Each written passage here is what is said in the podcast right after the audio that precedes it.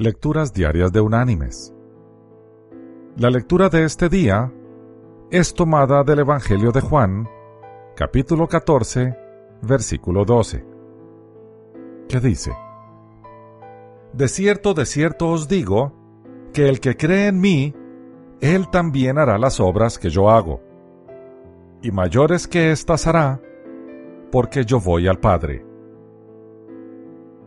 y la reflexión de este día se llama El violín de un millón de dólares. Se anunció en cierta ciudad de América que un gran violinista tocaría un violín que costaba un millón de dólares. Se llenó el teatro, pues muchos tenían curiosidad de oír un violín de tan alto precio. El violinista dio, en efecto, un magnífico concierto pero apenas apagado el último acorde, el público vio con asombro que el músico arrojaba el violín al suelo y lo pisoteaba hasta convertirlo en astillas.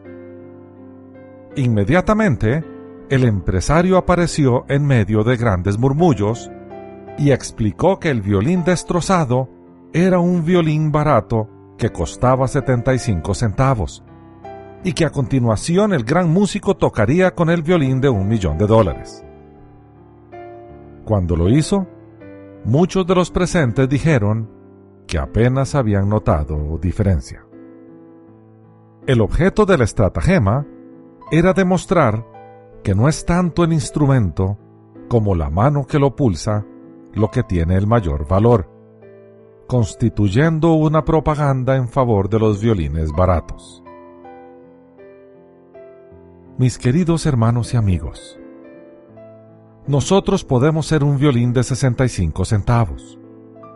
Pero si nos ponemos en la sabia mano de nuestro Creador y Señor, enteramente sometidos a su voluntad y atentos a ella, nuestra vida puede producir acordes de gracia que hagan decir a las gentes lo que dijeron de los apóstoles. Se conoce que han estado con Jesús aunque nuestro precio sea de 65 centavos, en las manos de Jesús podemos sonar como un violín de un millón de dólares. Que Dios te bendiga.